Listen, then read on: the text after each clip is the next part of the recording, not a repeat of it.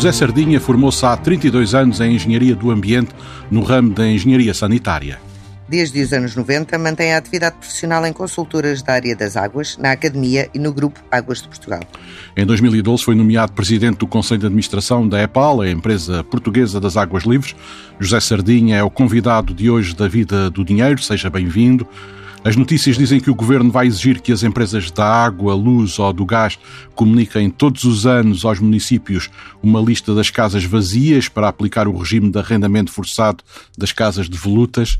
A EPAL está em condições de fornecer esta informação? Claro que sim, bom dia. Mas claro que sim, eh, temos, temos esses dados e, portanto, estamos perfeitamente disponíveis para, para colaborar, aliás, como já o temos feito eh, no passado. Mas são dados fáceis de coligir, de arrecadar?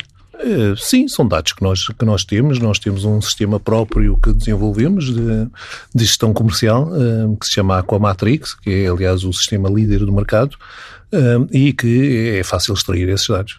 E, mas esse fornecimento não desenvolve condicionantes do ponto de vista de, uh, da segurança dos dados e da, da, própria confidencialidade dos dados? Os dados não são com informação pessoal, portanto, uh, portanto a informação pessoal continua protegida. Portanto, no fundo, são, digamos, o, o, o, quantidade de habitações e quais são essas, essas mesmas habitações. Portanto, as moradas que estão, por exemplo, sem consumo ou assim. Mas fornecer registro de uma morada sem consumo, isso não é uma informação pessoal? Bom, nós eh, fornecemos aquilo que nos é solicitado pelas autoridades. Enquanto empresa pública é isso que, que fazemos e, portanto, eh, é esse o nosso papel, não é? Eh, relativamente às contas da, da EPAL, as contas de 2022 já estão fechadas? Mal seria se não estivessem, sim, já estão fechadas, a Assembleia Geral está, está prevista para o final de, deste mês e, sim, as contas estão, estão fechadas a 31 de dezembro, sim. E estamos a falar da água, quais são os resultados líquidos? são, são bons resultados. Eh, eh, de facto, é uma empresa, é uma empresa pública com muito estável, financeiramente muito saudável, que gera riqueza para o país, que paga impostos e, portanto, que é uma contribuidora nata e, de facto, eh, todos os anos temos tido resultados positivos e este ano é mais um dos anos com resultados positivos, inclusivamente com um recorde histórico de resultados da empresa. E que tem algo, de alguma maneira, a ver com a inflação, por exemplo? Não, eh, não, não tem, até porque as tarifas que foram aplicadas durante o ano passado nem sequer, eh, digamos, refletem os valores da inflação que, eh, que entretanto surgiu, foram apenas, digamos, ajustadas ao valor da inflação do ano anterior e, portanto, enfim, antes deste problema da guerra, antes de ter surgido a guerra e antes de ter surgido o problema da energia e da inflação. No entanto, essa inflação refletiu-se, imagino, uh, no aumento de custos, sobretudo custos com a energia para bombagem, que deve ser a principal despesa da empresa. Uh, sim, temos um, na nossa estrutura de custos, de facto, a energia é, é, é muito, é muito importante. A razão pela qual desenvolvemos um plano inédito e pioneiro a nível mundial, que mais tarde foi aplicado e está em aplicação também no grupo Águas Portugal, com vista a produzirmos a nossa própria energia e, portanto, energia 100% verde verde. Portanto, a EPAL vai produzir a sua própria energia a 100%, incluindo a própria frota da, da empresa. Os investimentos estão em curso, eh, desde turbinas colocadas dentro das nossas condutas de água potável, nomeadamente a conduta eh, que traz água para Lisboa vai produzir mais energia do que aquela que, pasme-se, do que aquela que é necessária para produzir essa mesma água. Eh, portanto, e injetá-la na rede? Eh, não fazer em, em, autoconsumo noutras instalações da empresa. Uh, portanto, é isso que, que, que, pretendemos. E, portanto, no final deste projeto, que é um projeto de facto, como eu estava a dizer, pioneiro, e tem neste momento já 55 milhões de euros em investimento uh, na rua, desde fotovoltaicas, eólicas e turbinas nas nossas condutas de água potável, no final deste projeto seremos então autossustentáveis em, em energia e, mais importante do que isso, imunes a qualquer perturbação do mercado nacional ou internacional de energia.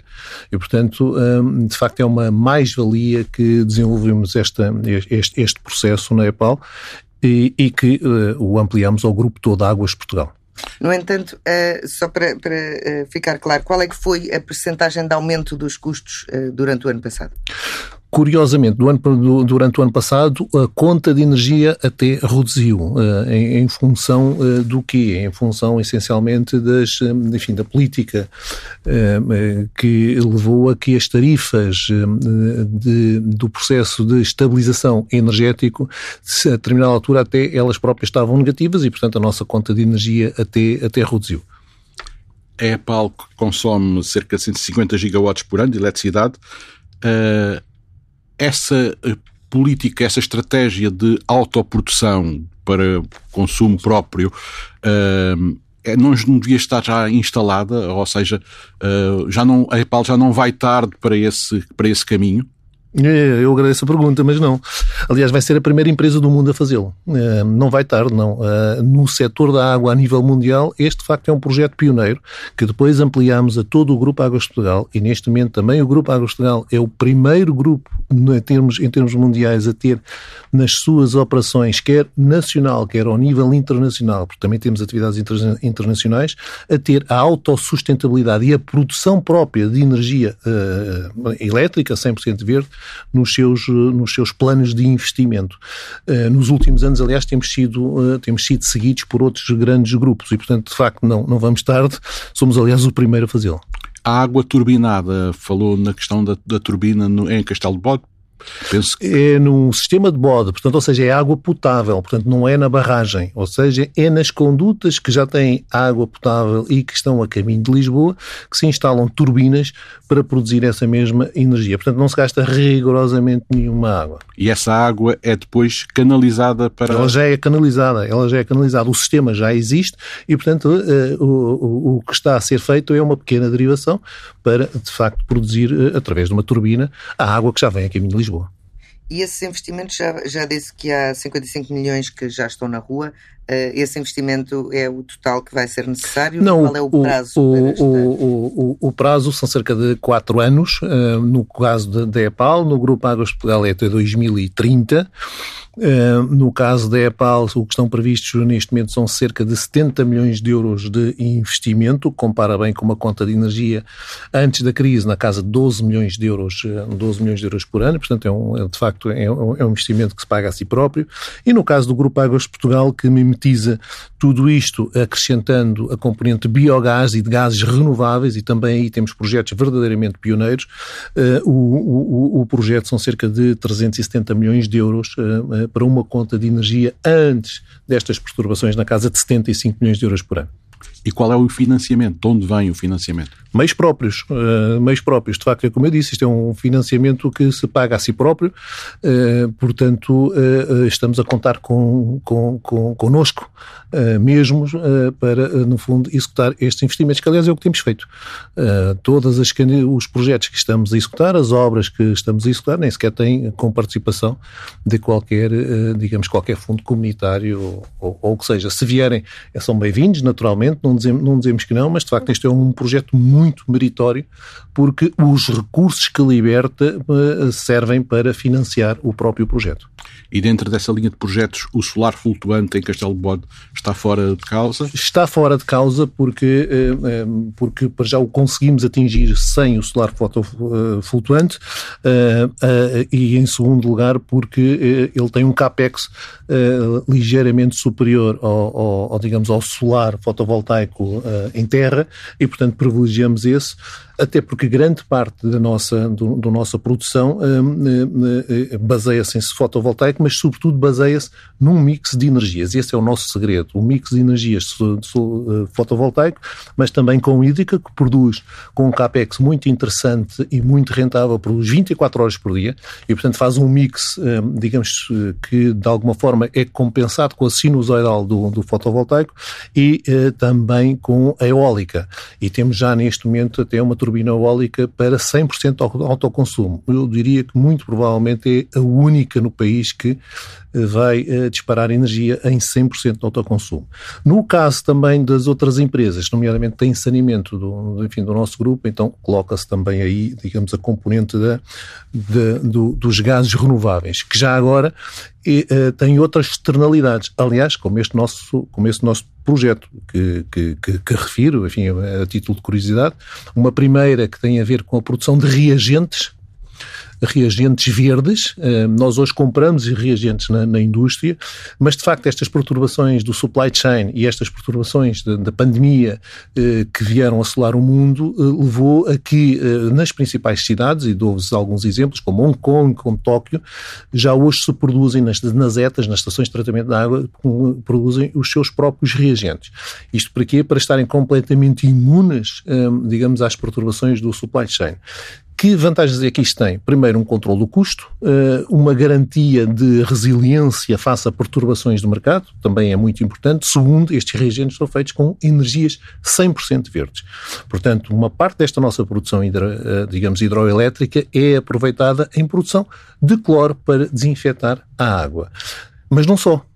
A tecnologia que permite produzir cloro na verdade, também tem um subproduto, que até há uns anos atrás era encarado como subproduto, mas hoje, de facto, já não é subproduto, que se chama hidrogênio verde, que, eh, que hoje está tão, eh, tão presente no nosso, no nosso dia a dia. E, portanto, de facto, também temos aí alguns, alguns projetos.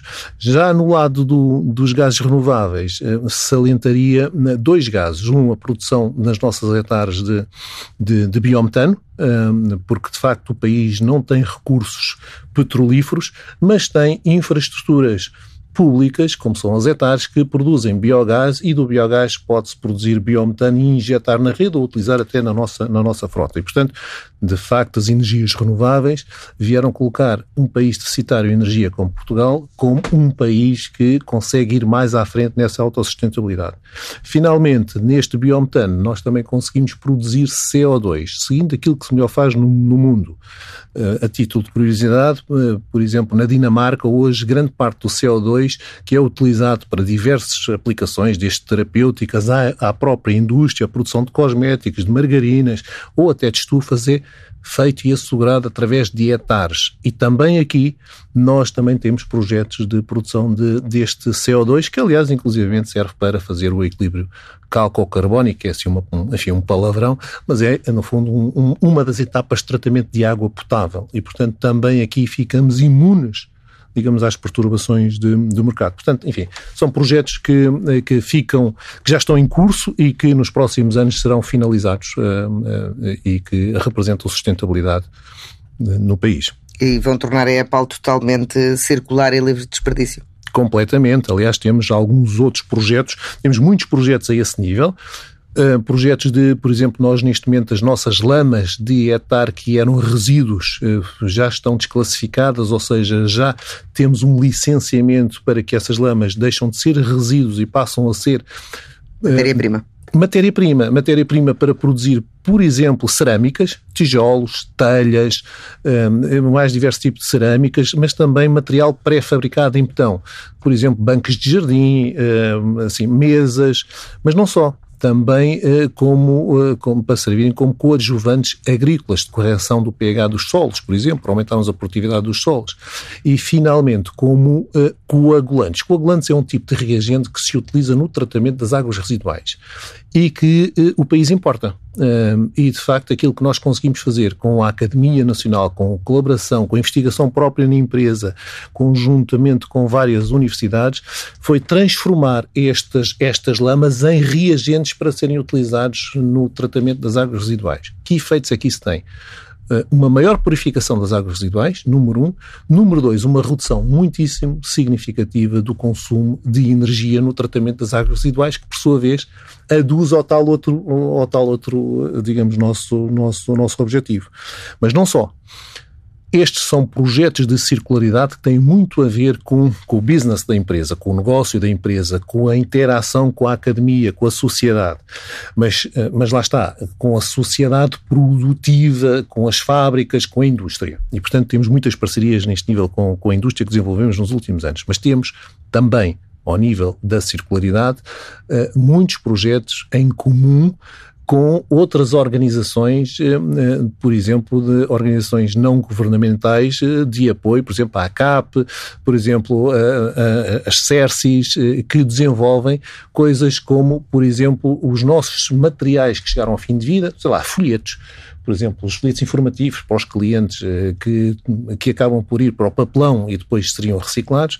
Nós, em conjunto, conjuntamente, por exemplo, com, com, com escolas de design como a ETIC, lançámos concursos para desenvolvermos novos materiais, novas, enfim, enfim novos produtos, melhor do que mais do que materiais, com, com, esses, com, com esses. E, portanto, temos um conjunto hoje de merchandising feito com material que iria para o lixo e que deixou de existir de ir para o lixo. Portanto, no fundo, a empresa posicionou-se cada vez mais nestes últimos anos, não só como uma empresa que vai à frente das outras e que é reconhecida lá fora, mas também que uma empresa que não anda sozinha. Uh, anda com a academia, anda com as indústrias, mas não esquece um conjunto de outras, de outras organizações que estão presentes, sobretudo na cidade de Lisboa, porque é aqui que nós temos a, a nossa, a, nossa, a, nossa, a nossa sede, mas também nos outros municípios, desde o, desde do, do, do, do Douro até uh, ao Baixo Alentejo, onde desenvolvemos com as CERCIS, com, uh, com, com, com as ACAPos, com, com uma, um conjunto grande de instituições, de facto um conjunto parcerias uh, muitíssimo produtivas, levando a maior inclusão social uh, uh, e ajudando nesse desidrato que é, no fundo, todos nós. Estamos a falar ao nível das águas de Portugal. Quanto aos consumidores da EPAL, no caso de Lisboa, face à crise inflacionista, houve um aumento das faturas em atraso? Não, mantém-se mantém os, os níveis, mantém-se uh, razoavelmente dentro daquilo que era o padrão da empresa uh, e que tem sido os últimos anos. Onde se notou um pouco mais de aumento foi na altura da Troika, aqui há uns anos atrás, uh, mas de facto agora a coisa está relativamente estável. Então não houve um acréscimo de cortes de abastecimento e baixadas ilegais também? Não, não temos esse registro, não. O preço da água para o consumidor doméstico uh, que vive em Lisboa está neste momento nos 42 cêntimos por uh, metro cúbico uh, no primeiro escalão. Este é um tarifário que vai sofrer alterações neste ano? O, o, o tarifário, nosso, os nossos tarifários são, são, são flat, portanto são, são planos e, portanto, no fundo sofrem de atualizações de acordo com a, a inflação. E, portanto, vão subir 8% neste ano? Não, não, não vão, não. Não, não, não vão, não. O que está previsto é um valor que mais de 300% abaixo disso que, que, que, que referiu. Mas vão subir? Vão ser atualizados, atualizados muito abaixo, muito abaixo da inflação. E, aliás, não apenas na EPAL, mas nas demais, nas demais empresas. Portanto, no fundo, o que é que isto quer dizer? Traduzindo para quem nos está a ouvir, temos aqui um desidrato, para além de todos estes desafios que temos em cima da mesa, um outro adicional, que é procurar mais eficiência por forma a conseguir acomodar das nossas operações, nomeadamente no nosso, no nosso tarifário, os grandes incrementos de custos que, no fundo, eh, que, que ocorreram. De ovos, estamos a falar de FSEs, eh, portanto, eh, portanto fornecimentos e serviços externos, de ovos, assim, um, digamos, um, um, número para percebermos o caminho que fizemos e a, a trajetória que, que estamos. Há coisa de de 11 anos, precisamente, ainda há pouco uh, falávamos disso, há coisa de 11 anos, os nossos FSEs eram 39 milhões de euros por ano e o ano passado foram 28 milhões de euros por ano.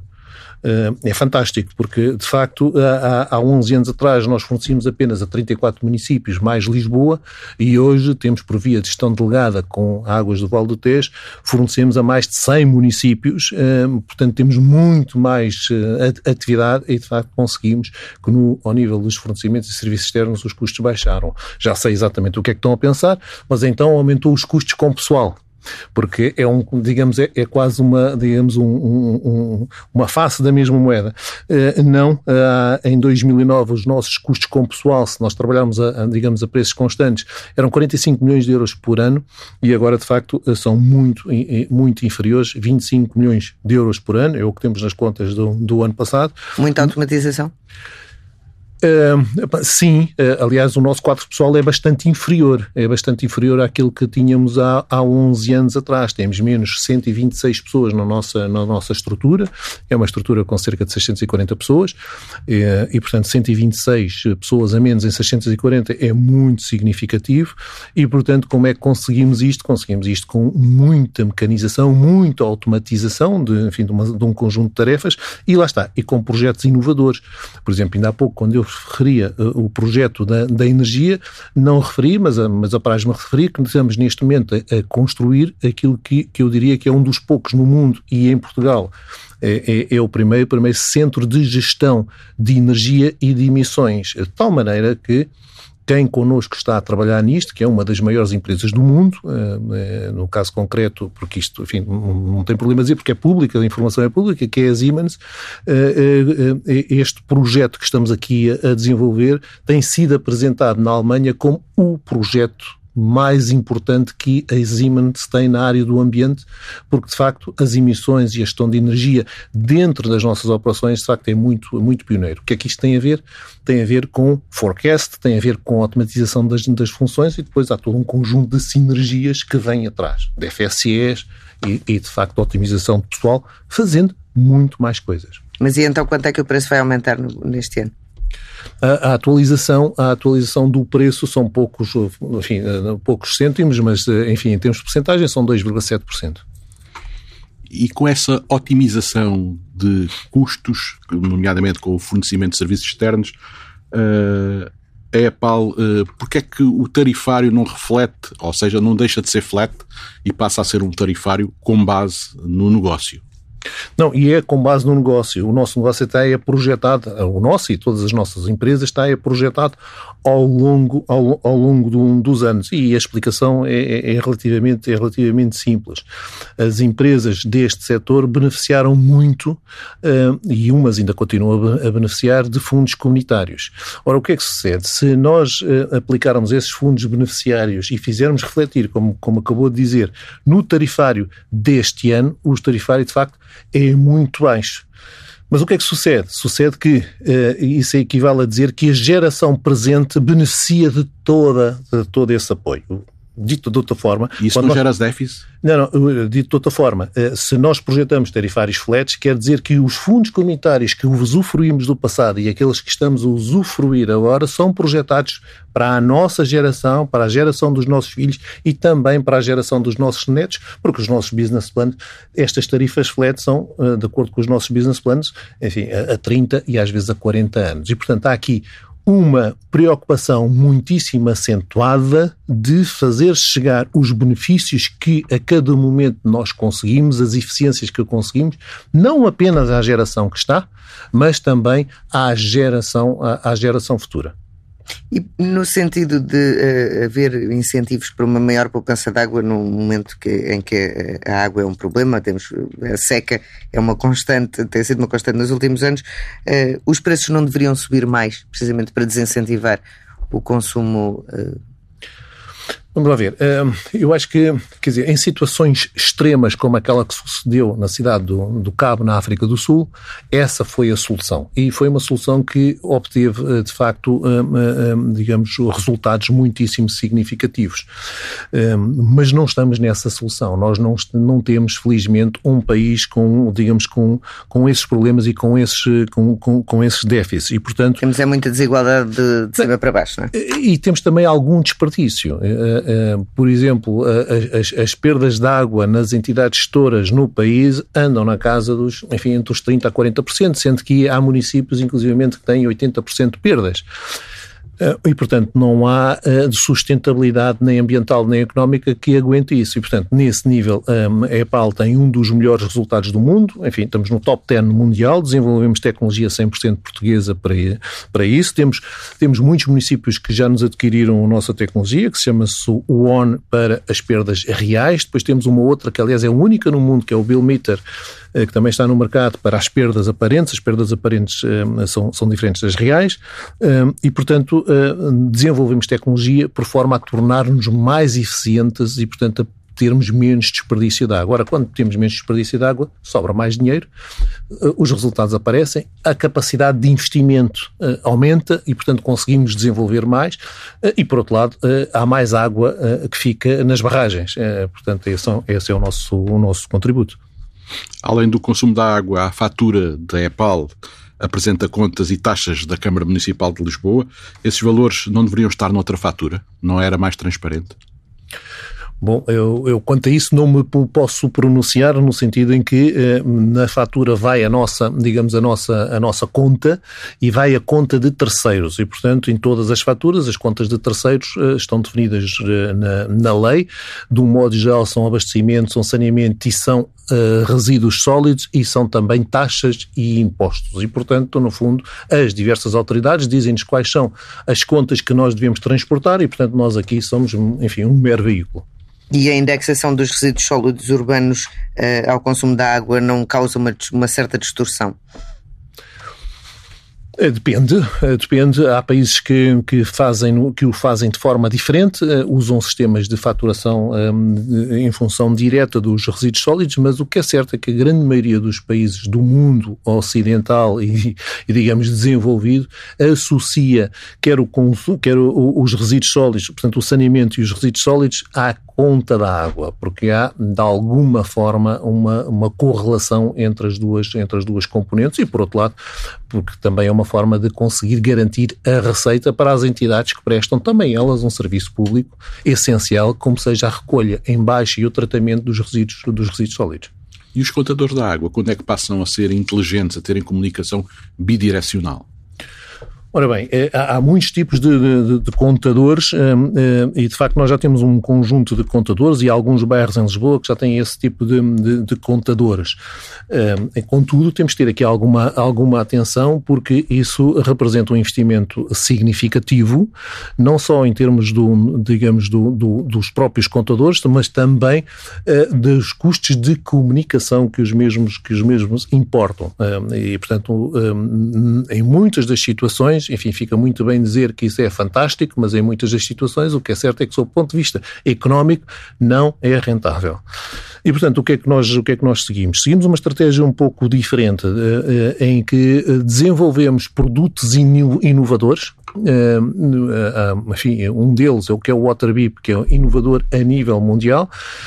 Neste momento já tem umas largas dezenas de aderentes em Lisboa, em que desenvolvemos serviço associado a, esse mesmo, a esses mesmos dispositivos, a esses mesmos contadores. Ou seja, por exemplo, na sua casa, se deixou esta manhã, quando saiu para vir aqui para a TSF trabalhar, se deixasse, se tivesse deixado uma torneira a pingar, neste momento já teria recebido no seu telemóvel um alarme precisamente deste serviço que detectava um consumo anormal na sua casa e o avisava que, olha, então está com um consumo anormal e já está a gastar X litros, veja se quer fazer alguma coisa. Ora, este tipo de serviço é um serviço inovador, tem muitíssimos clientes, como eu, ah, como eu, como eu digo, promove a eficiência ambiental e económica da população, portanto é um serviço de business to consumer, B2C, um, e é curioso que o primeiro cliente a aderir precisamente no dia em que lançámos o produto, imagino, foi o Ministério das Finanças. um, exatamente, porque promove de facto eficiência no Ministério das Finanças, é, mas não só. Uh, por exemplo, todas as, todos os, os, locais do Pingo Doce, de bancos, de, enfim, passando aqui a publicidade, a publicidade naturalmente universidades, eh, todos eles aderiram, eh, aderiram a isso. E, e, e, nesse caso, sim, nós colocamos colocamos, eh, digamos, telemetria nessas, nessas instalações, independentemente se é bidirecional ou não, com serviço acrescentado ao cliente. Portanto, a nossa lógica é inovar levar novos, novos serviços para o mercado e em vez de uh, inundar o mercado com apenas com despesa. Uh, não procuramos isso, procuramos sempre criar, uh, criar valor. Temos feito com isso, fizemos com o Museu da Água, fizemos com, enfim, com uma série de outras, de outras iniciativas que eu acho que são, são de facto importantes, muitas delas focadas na cidade de Lisboa, como por exemplo temos neste momento projetos para construir habitação, na cidade de Lisboa um, para colocar no mercado de arrendamento. A Apple vai construir casa, casas? Temos projetos para isso, sim. Temos projetos para isso que já não são de agora. Um, ao, Mas qual é a lógica? A lógica é rentabilizar os ativos que temos, porque de facto temos esses ativos e, portanto, os ativos. Mas vão construir ou vão reabilitar? Nos casos reabilitar, noutros casos construir. Também uma residência universitária, também para os nossos filhos e netos dos nossos, dos nossos trabalhadores, e portanto há todo um conjunto de, digamos, de projetos que, lá está, têm dupla componente. Aproveitar e garantir que os nossos ativos não perdem valor e se mantêm, se mantêm estáveis, estáveis. Isso é importante não só para a cidade de Lisboa, mas é importante também para o acionista e, consequentemente, para as contas da empresa, mas, ao fazer isto, procurar também criar valor para a sociedade, para a cidade, para o país e também para os trabalhadores eh, do, da, nossa, da nossa empresa. E estamos a falar de quantos fogos e em que bairros é que a EPAL vai ser senhorio? É, bom, já hoje é, já hoje é, já hoje é, porque já hoje tem um conjunto, um, um património muito significativo. Estamos a falar de mais de 100 apartamentos. E aonde? Em que é, em dois, dois locais, na zona da Baixa e também na zona de Campo de Rico. E vão estar no mercado? Vão pôr no mercado esses 100 apartamentos? Sim, com rendas naturalmente controladas. Eh, voltando aqui à, à, seca e ao, a esse problema, e ao, sobretudo no ano passado houve, houve um, grandes constrangimentos no, nos consumos e por causa da, da falta de pluviosidade. Um, ehm, houve alguma, alguma espécie de consciencialização que tenha moderado consumos? Há uma mudança nas, nas mentalidades? Houve, eh, houve, eh, quer dizer, nós temos campanhas em contínuo. O país mudou muito em 2005 nessa seca. Um, aliás, 2004 foi o ano em que a EPAL, um, um, no fundo, distribuiu mais água, estamos a falar de qualquer coisa como 225 milhões de metros cúbicos, para termos uma, uma ideia, e o ano passado uh, o valor andou na casa dos 200 milhões de metros cúbicos, portanto um valor bastante inferior. Aliás, a partir de 2005, todos os anos foi descendo, depois desceu mais na altura da, enfim, da Troika, por razões mais económicas que outras, uh, depois recuperou e, portanto, agora mantém-se relativamente, relativamente estável, com variações de meio por cento, 1% ao ano. Um, e, portanto, há uma grande consciência, consciência ambiental. Nós temos promovido também isso. Aliás, devemos ser o único setor em que incentivamos os nossos clientes a consumirem menos água, em que desenvolvemos produtos e serviços para consumirem menos água. É isso, eh, enfim, é, é, é, a nossa razão de ser, onde lançamos de facto campanhas, lançamos uh, campanhas para beber água, para não usar garrafas de água, de plástico e tudo mais. Um, e, e, portanto, é esse, é esse o nosso sentido, é essa a nossa consciência social. Temos hoje aqui também connosco, enfim, um dos, um dos exemplos, mas existem muito. Aliás, esta é uma estratégia de beba água da torneira, eh, não é para vender mais água, naturalmente, porque, enfim, seria ridículo dizê-lo. Beba água da torneira, porque a água da torneira é uma água de excelente qualidade. Os nossos resultados mostram isso, não só em Lisboa, mas também por esse país fora. E beba da água da torneira em todo o lado. Beba no escritório, beba em casa, beba no carro. E, portanto, eh, um pouco como, enfim, como, como, como o vosso slogan, não é? E, e nesse sentido desenvolvemos garrafas eh, que para os diversos tipos de público. Dou-vos apenas uma, uma curiosidade: desenvolvemos uma garrafa Feel Forever, ganhou um concurso mundial contra 5 mil candidaturas no mundo inteiro, eh, de 123 países uh, e lançámos imediatamente essa garrafa com várias cores. E uma das cores que fizemos foi as cores de cada um dos partidos da Assembleia da República no ano em que lançámos, para precisamente mostrar que uh, uh, também a esse nível político, na própria Assembleia da República, também se, se bebe água da torneira. E, de facto, tivemos a Comissão do Ambiente a aderir a esse, a esse consumo. Mas não só. Temos hoje algumas centenas de entidades eh, em Lisboa que, e por esse país fora que aderiram ao nosso desidrato de beber água da torneira. Beber de água da torneira nos hotéis, nas empresas, nós oferecemos as garrafas eh, para que, no fundo, sejam, sejam utilizados, é o nosso, o nosso, o nosso contributo. Também parcerias com os restaurantes, eh, nomeadamente com, com, com a Zumato, para que, de facto, eh, os, os restaurantes sejam mais sustentáveis. Aquilo que nos move é a sustentabilidade, a racionalidade disso. E também, depois, outros, a outros níveis, com, com parcerias com entidades que também têm mais de 100 anos no, no, no país, neste caso com a Bordal, com a Bordal Pinheiro, uh, como, é como este Rajar Gota uh, que, que aqui temos, mas não só. Somos também os únicos que, que temos uma coleção de garrafas Pritzker.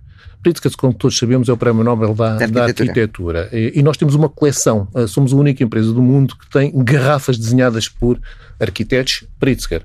Uh, naturalmente temos privilégio aos arquitetos portugueses. O primeiro português a ter um prémio Pritzker foi o arquiteto uh, uh, Cisa Vieira. E que desenhou uh, na garrafa Lisbon Soul. E ainda este mês vamos lançar a segunda, a segunda garrafa desta mesma coleção desenhada pelo segundo Pritzker português, é o arquiteto Souto, Souto Moura. E neste momento já foram feitos convites para diversos arquitetos Pritzker por esse mundo fora, abrangendo todos os continentes do, do mundo, precisamente para mostrar que esta é a nossa estratégia. A água da torneira é para toda a gente, para todos os níveis, para, para casa, para a praia, para o carro, para a empresa, para, o nível, para os restaurantes, para o nível, digamos, socioeconómico mais baixo, para o nível intermédio, para o nível mais alto, é para todos. Ah, mas voltando aqui à questão do acesso à água, uma seca, a seca recente viu os níveis de armazenamento do Castelo de Bode, da barragem de Castelo de Bode, passarem há um ano para 59% da capacidade, agora estão o nível de capacidade de 90%. Uhum. Com estas secas cíclicas e mais frequentes, não está na hora de procurar alternativas de abastecimento de água para a Grande Lisboa? É, não há falta de água na Grande Lisboa. Aliás, se lhe disser que é, quando nós olhamos para os recursos de um, de um, determinado país, podemos olhar para as riquezas que esse país tem.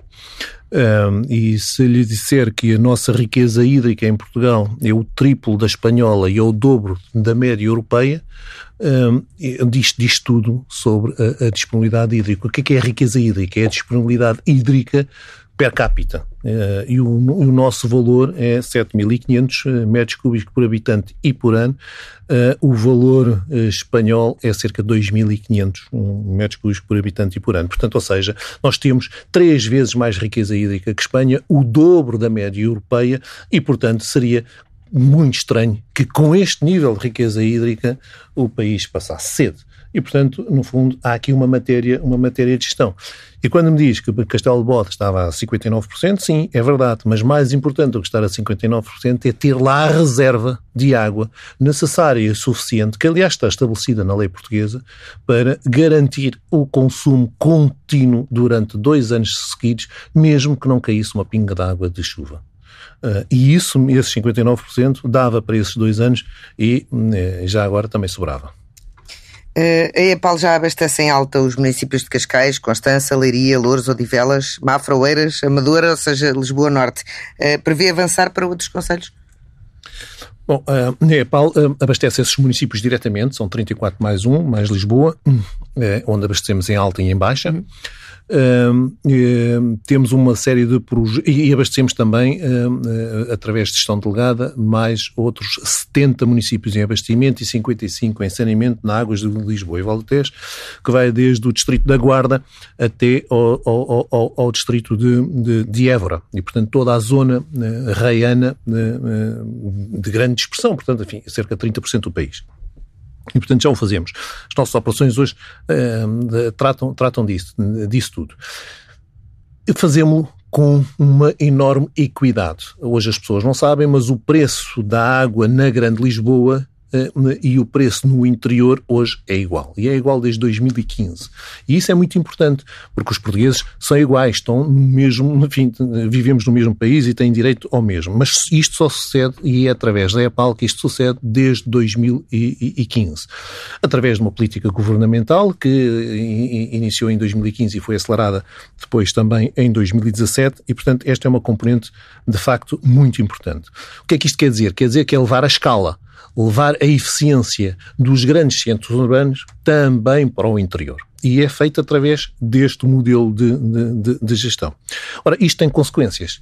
Eh, tem consequências uh, uh, ao nível do serviço, da qualidade do serviço prestado, dos preços e da estabilidade dos preços, digamos, praticados, mas tem também outro nível de, digamos, de consequências que é outros municípios que não pertencem a, esta, enfim, a este conjunto porque não quiseram na altura ou por outro motivo qualquer, naturalmente têm-nos vindo a abordar nos últimos, enfim, nos últimos tempos no sentido de pretenderem aderir também a este nosso a este nosso sistema. E, portanto, e nós eh, estamos naturalmente dispostos a, a isso e estamos interessados, porque, de facto, move-nos aqui o sentido de, de serviço público e, e, de levar a equidade e a qualidade também a esses territórios. E, portanto, se há municípios que também querem, nós, enfim, estamos perfeitamente disponíveis. Portanto, suponho que haverão, haverá, haverá novidades a esse nível no futuro. Quantas propostas de adesão ao Clube EPAL é que tem? Temos várias, temos várias, temos várias, em várias geografias. Em, em norte a sul do país? De é? norte a sul do país, sim. Do litoral ao interior. Temos várias, sim. E, e tem já essas candidaturas? Isso obedece a uma candidatura? Não, obedece. Vamos lá ver, isto são processos que são, são, são processos transparentes, porque, enfim, os, os presidentes de Câmara que assim o entendem levam isto ao Executivo, depois levam à Assembleia Municipal e depois formalizam através de um pedido. Nós fazemos os estudos, eh, fazemos o cálculo daquilo que são, digamos, os investimentos necessários para atingir exatamente o mesmo nível e o mesmo, e o mesmo padrão e, e depois, eh, naturalmente, podíamos articulamos com, com o Governo, com o nosso, com o nosso concedente e com a entidade reguladora no sentido de formalizar, é um processo administrativo. Obrigado, José Sardinha, por esta entrevista A Vida do Dinheiro. Pode ler tudo no Dinheiro Vivo, que sai nas bancas este sábado com o Diário de Notícias e o Jornal de Notícias, e pode ouvir quando quiser em tsf.pt.